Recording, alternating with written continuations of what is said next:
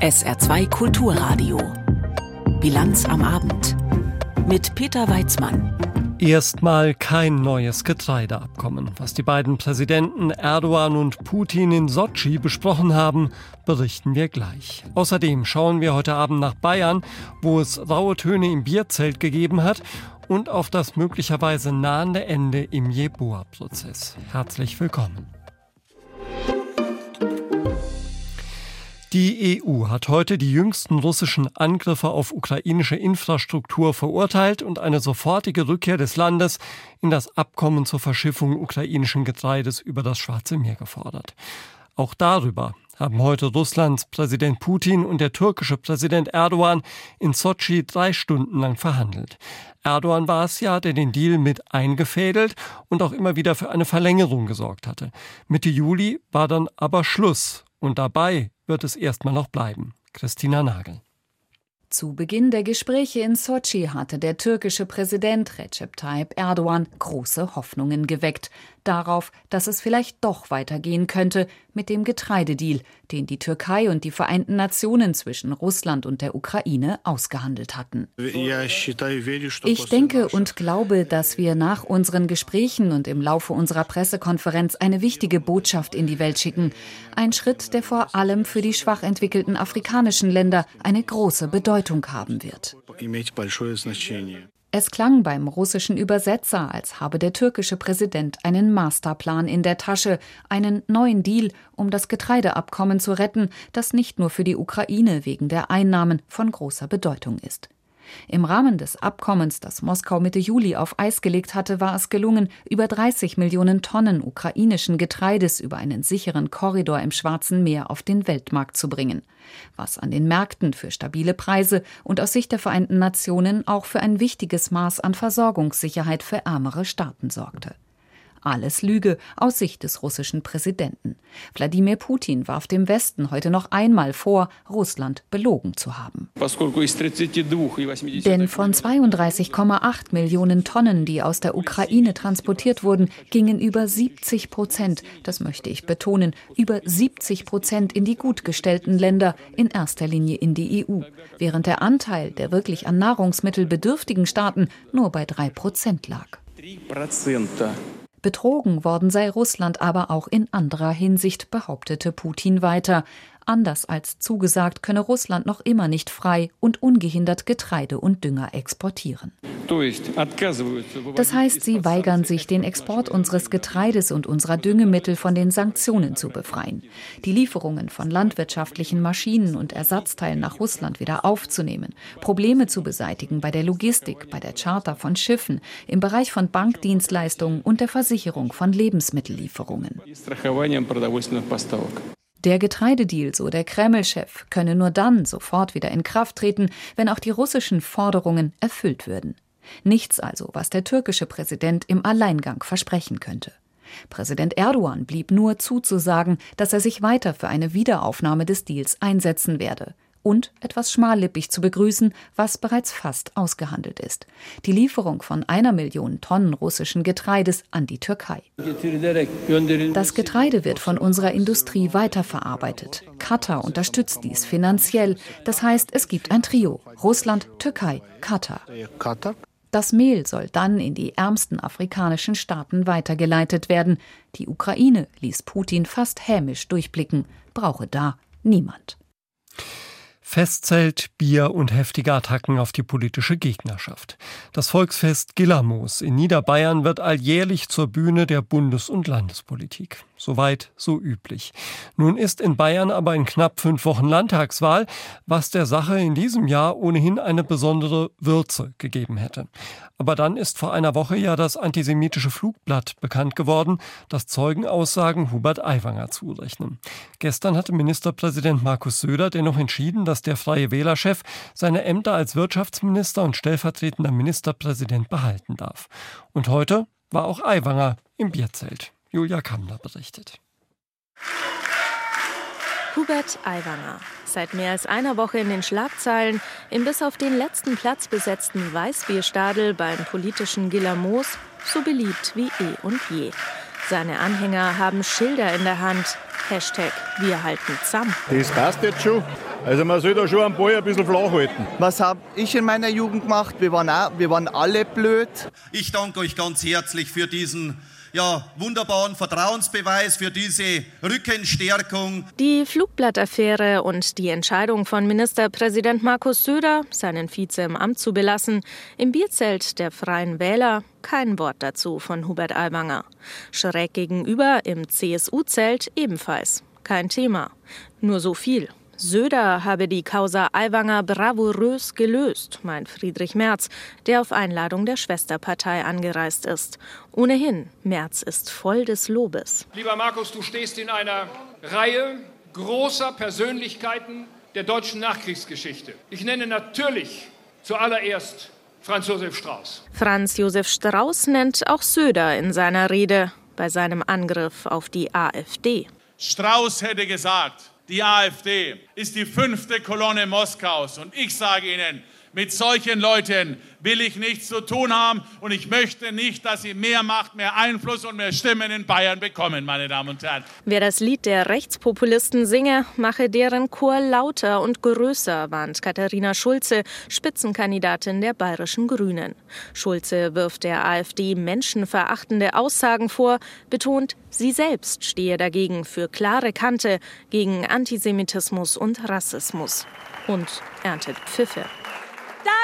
Sie so viel pfeifen, wie Sie wollen. Wir Grüne sind die Verfassungsschützerinnen und Verfassungsschützer und da werden wir uns nicht davon abbringen lassen. Die AfD schießt sich wiederum auf die Grünen ein.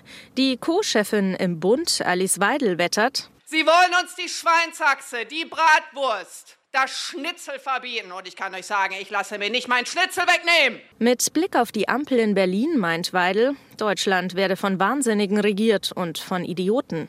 Der bayerische FDP-Spitzenkandidat Martin Hagen, dessen Partei im Bund mitregiert, schimpft beim Gilamos. Die Grünen brauchen nie mehr ankommen mit Tempolimit und anderen homöopathischen Klimaschutzmaßnahmen. Denn wer lieber auf dreckige Kohlekraftwerke setzt als auf saubere Atomkraft, der zeigt, dass es ihm in Wahrheit eben nicht um CO2 geht, meine Damen und Herren. Florian von Brunn, SPD-Spitzenkandidat in Bayern, hat sich seinen Bundesvorsitzenden Lars Klingbeil als Unterstützer ins Bierzelt geholt. Der setzt in Sachen Klimaschutz auf erneuerbare Energien. Euer Ministerpräsident hat die Energiepolitik völlig verpennt. Erst umarmt der Bäume, dann umarmt der Atomkraftwerke. Und ihr werdet das leider spüren, wenn es nicht die Kehrtwende in Bayern gibt. In gut einem Monat wird in Bayern ein neuer Landtag gewählt.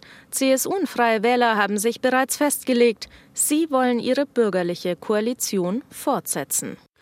Ja, nicht nur beim bayerischen Gilamos, auch in der Bundeshauptstadt Berlin ist seit heute wieder einiges los. Der Bundestag ist nämlich zurück aus der Sommerpause und Finanzminister Lindner wird dort morgen seinen Haushaltsentwurf für das kommende Jahr einbringen. Aber die meisten Augen, die werden morgen dann wohl doch auf den Bundeskanzler gerichtet sein. Sabine Henkel erklärt uns warum. Die Nachricht des Tages ist eine von gestern. Olaf Scholz ist auf den Kopf gefallen auf das Gesicht, um genau zu sein, und ganz konkret aufs Auge.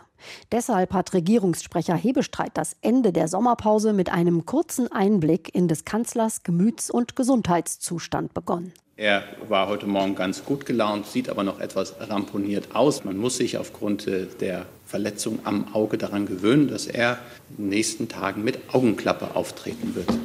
Das wird vor allem im Bundestag ungewohnt sein und etwas Verwegenes in die Debatte bringen. Fluch der Karibik im Kanzleramt. Olaf Scholz sieht schwarz. Nur wegen der Klappe natürlich. Er ist ja gut gelaunt und wird voller Zuversicht die Ampel preisen. Leere Staatskassen, jede Menge Streit und ein hochmotivierter Oppositionsführer, das ficht Scholz nicht an. Zumal Friedrich Merz offenbar mit leichten Orientierungsproblemen zu kämpfen hat. Gilamos der größte Stammtisch der Welt. Das ist Deutschland. So wie Sie heute Morgen hier zusammen sind. Nicht Berlin, nicht Kreuzberg.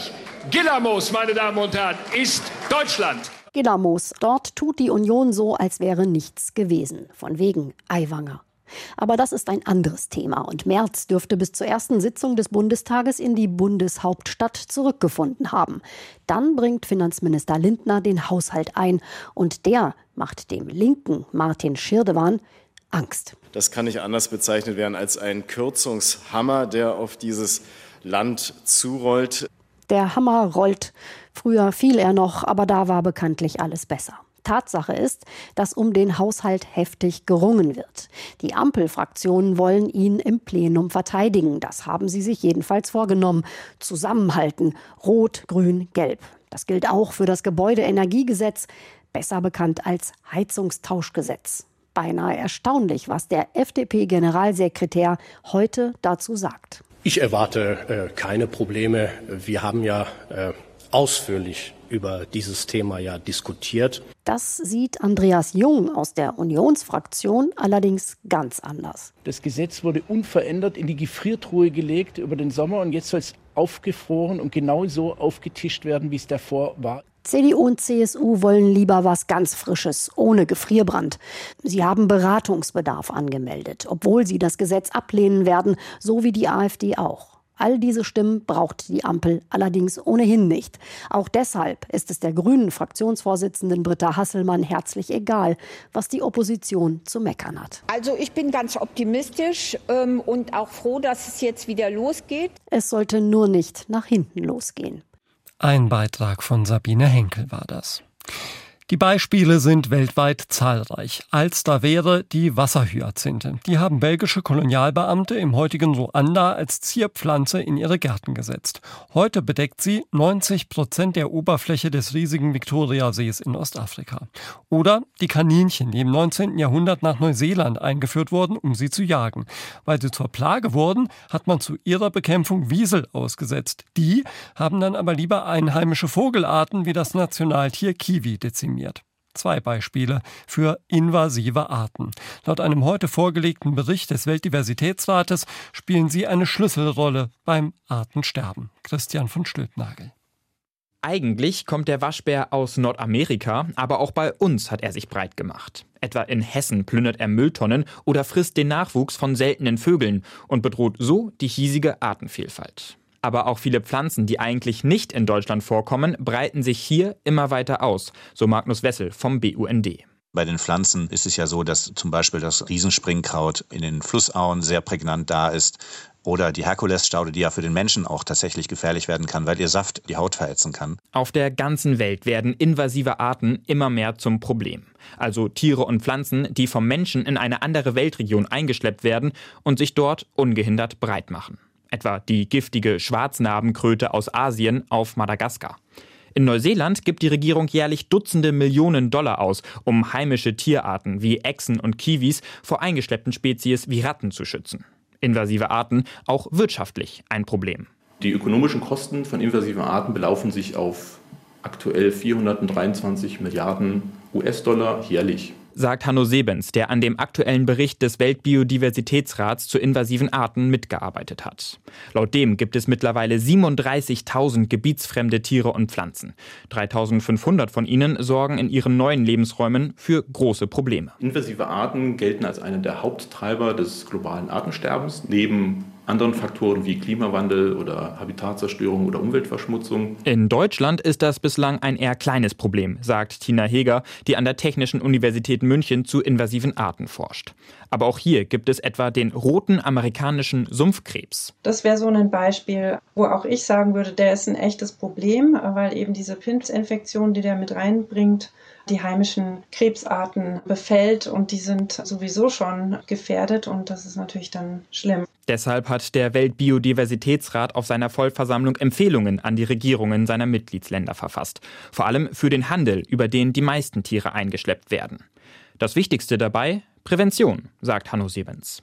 Das heißt, überhaupt erst zu verhindern, dass diese Arten aus ihrem natürlichen Verbreitungsgebiet heraus transportiert werden. Aber auch jeder Einzelne kann etwas gegen die Ausbreitung invasiver Arten tun, betont Forscherin Tina Heger. Dass man zum Beispiel nicht seine Haustiere aussetzt, dass man nicht die Gartenabfälle in den Wald bringt und solche Dinge sind, glaube ich, ganz wichtig. Das Bewusstsein, welches Problem invasive Arten sein können, sei bei vielen noch nicht angekommen.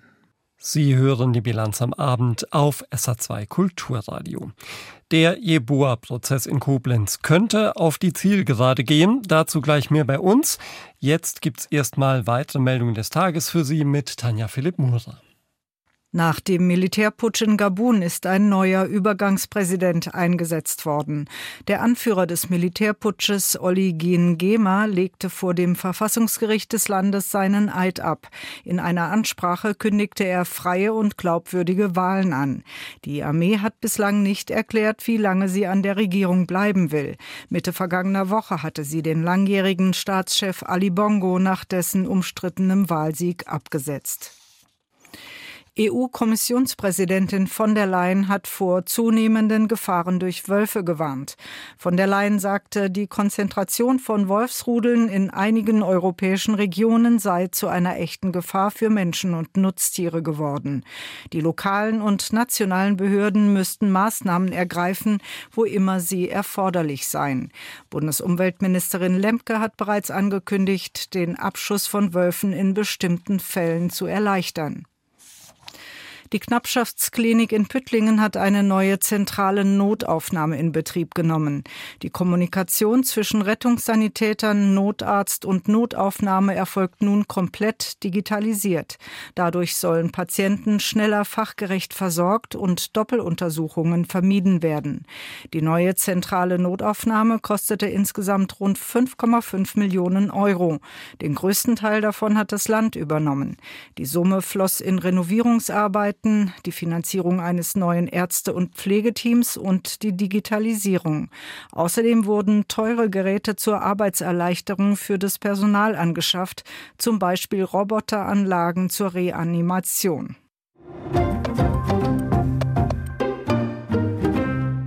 Die Suche nach der Wahrheit ist auch heute weitergegangen vor dem Oberlandesgericht in Koblenz. Die Suche nach der Wahrheit rund um den Brandanschlag auf die Asylbewerberunterkunft in Saarlouis im Jahr 1991, der Anschlag, bei dem Samuel Jeboa ums Leben gekommen ist. Der Prozess läuft nun schon seit vergangenen November und zuletzt musste man nicht unbedingt den Eindruck gewinnen, dass ein schnelles Ende bevorsteht. Mein Kollege Jochen Marmit ist an den meisten Prozesstagen für uns vor Ort, so auch heute und Jochen, da scheint es nun Andeutungen gegeben zu haben, dass ein Ende doch absehbar ist, oder? So sieht's aus. Also der Senat hat heute durchblicken lassen mit der Terminierung für die letzten Termine, ähm, dass es nur noch eine Einlassung geben wird, und zwar von Peter ST, dem ehemaligen Neonazi-Führer aus Saarlouis, der im Moment in U-Haft sitzt und der etwas ausgesagt haben soll. Danach soll es die Gutachten geben und die Plädoyers und dann die Worte des Vorsitzenden Richters. Mit etwas Glück haben wir Ende September schon ein Urteil. Das wäre nun sehr schnell. Im Sinne der Anklage ist dann dieses Urteil sehr wahrscheinlich auch zu erwarten. Also das Gericht ist, man kann sagen, auf Verurteilungskurs gegenüber Peter S., dem Angeklagten, als Einzeltäter und sehr wahrscheinlich dann auch nach Jugendstrafrecht. Du hast schon gesagt, nun sitzt ja auch der damalige Anführer der Saluja Neonazi-Szene Peter ST seit einigen Monaten in Untersuchungshaft. Wie sieht das jetzt für ihn aus? Also bei ihm ist es im Moment so, dass er nicht aus der U-Haft entlassen worden ist und dass er sich natürlich in Befragungen und Verhören jetzt auch im laufenden Prozess wohl geäußert hat. Was er genau gesagt hat, da kann man im Moment eigentlich nur von ausgehen, auch wieder mit dieser Terminierung, dass das mit dem Prozess nun relativ schnell zu Ende gehen könnte, verbunden. Er wird wohl dabei bleiben. Ich war das nicht. Ich war nicht dabei und ich habe auch nicht angestiftet. Ähm, ansonsten würde es ja eine massive Veränderung jetzt auch bei der Beweisaufnahme und in diesem Prozess geben. Damit ist erstmal zu rechnen. Wenn das nun vorgelesen wird oder von ihm ausgesagt wird beim nächsten Termin, ist auch er als Zeuge damit durch. Und dann kommen wir, wie gesagt, relativ schnell vielleicht zu einem Urteil. Mhm. Auch heute hat es ja noch mal einige Zeugenaussagen gegeben, unter anderem eine von Heiko S. Der Angeklagte Peter S. hatte den in seinem Teilgeständnis ja schwer belastet. Heiko S. sei die treibende Kraft für den Brandanschlag gewesen und habe letztlich auch das Feuer gelegt, sagt Peter S., der Angeklagte. Was also hatte Heiko S. denn heute noch zu sagen? Also dazu hat er heute konkret nichts gesagt, dazu ist er auch nicht verhört worden. Er hat ja schon gesagt, das stimmt alles nicht. Es ging vielmehr darum, ihn zu fragen, gab es außer den drei Personen, also Peter S., dem Angeklagten, Peter ST, dem ehemaligen Neonazi-Führer und eben Heiko S., außer diesen drei Personen noch andere am Vorabend im Bayerischen Hof, wo man getrunken habe und dann besoffen nach Hause gegangen sei. Heiko S. hat gesagt, nein, es gab keine andere Person, das wurde von anderen Zeugen ins Spiel gebracht, also nur die drei. Das hat er nochmal bekräftigt und er hat nochmal gesagt, Peter ST habe dazu angestachelt, so etwas wie im Osten Deutschlands, Stichwort Hoyerswerda gerade ablief, auch mal in Saarlouis zu tun. Alle drei fanden das laut Heiko S. gut, hätten dann aber nichts gemacht. Vor Gericht war heute ja auch ein Überlebender dieses Brandanschlages. Was hatte der Mann zu berichten? Ein 62-jähriger Mann aus Nigeria, ein großer, kräftiger Typ, hat erzählt, dass er in der Nacht im Asylbewerberheim in der Saluja Straße geschlafen hätte. Er hat natürlich das Feuer erlebt, ist aus dem Fenster gesprungen, hat es überlebt. Er sprach von traumatischen Erinnerungen. Er hat bis heute Angst vor Feuer. Selbst wenn ein Film gezeigt wird, in dem Feuer vorkommt, hat er traumatische Erlebnisse, äh, die er nicht verarbeitet hat. Er hat aber vor allen Dingen, das sind zwei wichtige Punkte, über den alltäglichen Rassismus in Saarlouis gesprochen im Saarland. Da wären Skinheads vor dem Haus aufmarschiert, haben den Hitlergruß gezeigt. In der Gruppe hat er sie als aggressiv wahrgenommen. Auch er wurde beschimpft rassistisch beleidigt, sogar beworfen. Ganz klare Aussagen zum alltäglichen Rassismus im beschaulichen Saarlouis von ihm. Und ähm, kleiner Hinweis noch in seinen Aussagen von der saarländischen Landespolitik, mit der er dann später auch gesprochen hat, von jener Zeit, da wurde das Thema runtergespielt. Mangelnde Fürsorge hat er beklagt. Und der zweite Punkt, er hat von Drohbriefen gesprochen, die es im Vorfeld gab, sowohl für das Asylbewerberheim Saarlouis Roden als auch in Frau Lautern. Die seien eingegangen, die hat er selbst gesehen. Und Beide diese Asylbewerberheime haben gebrannt. Informationen von unserem Reporter Jochen Marmit zum Jeboa-Prozess in Koblenz, bei dem ein Ende in den kommenden Wochen nun zumindest denkbar scheint. Wir haben schon vor der Sendung miteinander gesprochen. Seit Mai gibt es das Deutschland-Ticket und die Verkaufszahlen sind gut. Für 49 Euro gibt es den öffentlichen Personennahverkehr in ganz Deutschland. Das kostet und diese Kosten teilen sich derzeit Bund und Länder. Rund drei Milliarden Euro fallen da an und das dürfte eher mehr werden als weniger. Doch nun hat Bundesverkehrsminister Wissing von der FDP angekündigt, dass der Bund sich an diesen Mehrkosten nicht mehr beteiligen will. Die Fraktionen im saarländischen Landtag warnen, dass damit die Zukunft des Tickets in Gefahr ist. Janek Böffel. 86.000 Deutschland-Tickets sind alleine zwischen Mai und August im Saarland verkauft worden. Eine durchaus ordentliche Zahl für ein Bundesland mit gerade einmal einer Million Einwohner und dazu noch dem Bundesland mit der höchsten Autodichte der Republik. Doch wie geht es weiter mit dem Ticket, das möglicherweise in weiser Voraussicht nicht wie ursprünglich geplant 49-Euro-Ticket benannt wurde, wohl weil alle Beteiligten wussten, dass dieser Preis vielleicht nicht zu halten sein wird. Und nun hat auch noch der Bundesverkehrsminister Volker Wissing angekündigt, dass die Länder die Mehrkosten künftig alleine tragen müssen. Quasi nicht zu leisten für das Saarland, sagt der stellvertretende SPD-Fraktionsvorsitzende Pascal Aweiler. Eine komplette Finanzierung durch unser Bundesland sehe ich Stand heute auch als unmöglich an, außer wir finden irgendwo noch einen Schatz. Wir brauchen die Unterstützung des Bundes an der Stelle. Schon der Einführung des Tickets war ein ermüdendes, langes Ringen zwischen Bund und Ländern um die geteilte Finanzierung vorangegangen. Und darüber hätten es die Beteiligten versäumt, klare Regelungen über die langfristigen Finanzierungen festzulegen, kritisiert CDU-Fraktionschef Stefan Toscani. Äh, dass die Länder sich bereit erklären, die weitere Anschlussfinanzierung zu übernehmen oder dass der Bund halt auch auf Dauer die Finanzierung übernimmt. So ist das wirklich ein weiterer Fall, wo im Grunde so ein schwarze Peter-Spiel beginnt. Wer übernimmt denn die Finanzierung? Wer weigert sich? Wie viel öffentlicher Druck wird aufgebaut? Das finde ich unglücklich. Zumal der Bund eben jenen schwarzen Peter Richtung Länder schiebt. Dort gäbe es angesichts des Flickenteppichs von Verkehrsverbünden noch reichlich Sparpotenzial, hatte Verkehrsminister Wissing unlängst verlauten lassen. Und tatsächlich steht das Saarland mit seinen zahlreichen Trägern beim ÖPNV nicht alleine da. Es dürften also wieder einmal lange Verhandlungen werden, vermutet SPD-Fraktionsvize Aweiler. Müssen wir darauf achten und natürlich darauf pochen, wenn die Ministerpräsidentinnen und Ministerpräsidenten zusammenkommen, dass sie eine gemeinsame Lösung für die Sache finden.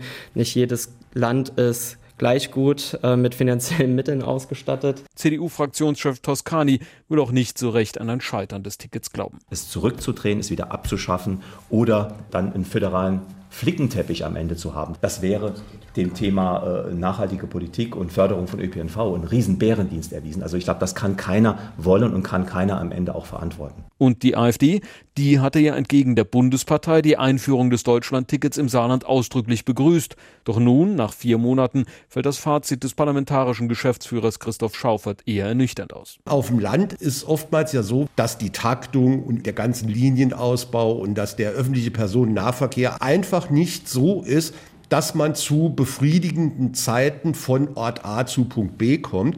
Dadurch ist das 49-Euro-Ticket, wie es im Moment halt irgendwo gestaltet ist, ist einfach eine reine Subvention für Großstadtbewohner, die also tatsächlich auf den Prüfstand halt auch wieder gehört. Doch, dass der ÖPNV eben nicht nur günstiger, sondern auch besser werden muss, da sind sich alle Fraktionen einig. Und doch ist das Potenzial des Deutschlandtickets auch so schon spürbar.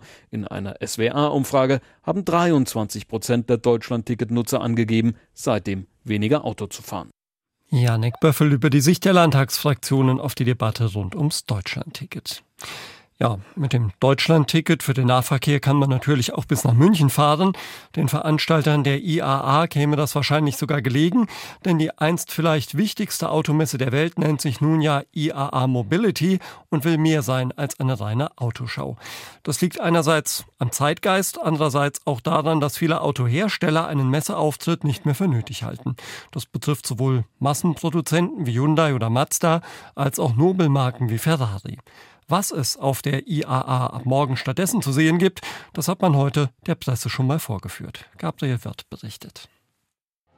Die Autoindustrie ist im Wandel und zwar stark, wie man auf der diesjährigen IAA Mobility sehen kann. Vorbei sind die Zeiten der großen, lautstarken Produktshows, vorbei auch die Zeiten, in denen einzelne deutsche Hersteller jeweils eine ganze Messehalle belegten. Auf der diesjährigen Autoshow in München hat dagegen der chinesische Hersteller BYD den größten Stand. Dear ladies and gentlemen, we have all come together here at the IAA to discuss and to experience the show's motto. Und die Zukunft der Mobilität will BYD kräftig mitgestalten mit zahlreichen Modellen, alle elektrisch. In China hat der relativ junge Hersteller bereits die Marktführerschaft übernommen. Nun will BYD auch in Europa durchstarten. Der Autoexperte Rainer Mehl von Capgemini meint, dass die Karten derzeit neu gemischt werden. Wenn wir uns das anschauen, hatten wir in den 80er Jahren, dass auf einmal japanische Hersteller in den Markt eingedrungen sind und danach Lean Production überall äh, definiert worden ist, auch gerade von deutschen Herstellern. Dann kamen die Koreaner, nochmal eine Dekade später kam Tesla in den Markt und alle haben gelächelt. Heute lächelt keiner mehr, sondern hat durchaus Respekt vor den Absatzzahlen und was die sich auch an Preisaggressivität leisten können mit ihrer hohen Profitabilität. Und jetzt kommen die chinesischen Hersteller. Denn neben BYD streben zahlreiche andere chinesische Firmen wie MG und NIO nach Europa. Das spüren natürlich die deutschen Autobauer, allen voran VW. Konzernchef Oliver Blume gibt sich nach außen hin gelassen. Es ist erstmal beeindruckend zu sehen, ähm, wie die Chinesen ähm, gelernt haben, Automobile zu bauen in den letzten Jahrzehnten. Es ist eine unheimliche Dynamik im Markt. Technologien entwickeln sich ähm, sehr schnell. Auf der anderen Seite finde ich Wettbewerb immer positiv. Ich bin Sportler und je besser der Wettbewerb ist, desto besser muss ich selbst sein. Und das Ganze ist dann immer im Sinne des Kunden. In zwei Jahren wollen die Wolfsburger auch günstigere Elektroautos auf den Markt bringen mit Einstiegspreisen unter 25.000 Euro. Mercedes verspricht bei den Elektroautos eine Reichweite von 750 Kilometern und BMW stellt auf der IAA Mobility seine neue Klasse vor. Bezahlbarkeit, Schnelllademöglichkeiten und Reichweite sind nach wie vor die großen Themen, natürlich auch bei den Zulieferern wie Scheffler. Der Chef des Unternehmens aus Herzogenaurach, Klaus Rosenfeld. Ich bin fest davon überzeugt, dass das Thema E-Mobilität noch nicht ausgereizt ist. Die Reichweite ist das entscheidende Kriterium, um Kundennutzen zu schaffen. Immer da, wo wir zeigen können, damit kann man Reibung reduzieren, damit kann man Wärmemanagement optimieren und daraus lässt sich Energie effizienter nutzen und das übersetzt sich dann in mehr gefahrene Kilometer. Wollen wir dazu beitragen? Und da sind es oft die vielen kleinen Dinge, die eine Rolle spielen. Daneben geht es viel um Software. So will Continental künftig eine von Google entwickelte Technologie nutzen, um mittels künstlicher Intelligenz Informationen während der Fahrt abzurufen. Das System sei vergleichbar mit Funktionen des Computerprogramms JetGPT, so Conti bei der Präsentation auf der IAA Mobility. Während am Pressetag auf dem Münchner Messegelände die Musik spielt, zieht der Zirkus morgen nach der offiziellen Eröffnung mit Bundeskanzler Olaf Scholz weiter in die Innenstadt. Auf verschiedenen Plätzen haben Hersteller ihre Stände aufgebaut für das breite Publikum mit freiem Eintritt und der Möglichkeit zu Probefahrten. Und weil die Messe das ganze Spektrum der Mobilität abbilden will, sind unter anderem auch Fahrradhersteller wieder vertreten, sowie die Deutsche Bahn. Angekündigt sind aber auch erneut Proteste von Klimaaktivisten. Dementsprechend groß ist das Aufgebot an Sicherheitskräften. Das Wetter. Heute Abend sonnig, in der Nacht sternenklar, Tiefstwerte 18 bis 12 Grad. Morgen am Dienstag und in den kommenden Tagen weiter sonnig, Höchstwerte 28 bis 32 Grad. Und das war die Bilanz am Abend mit Peter Weizmann. Schönen Abend. Tschüss.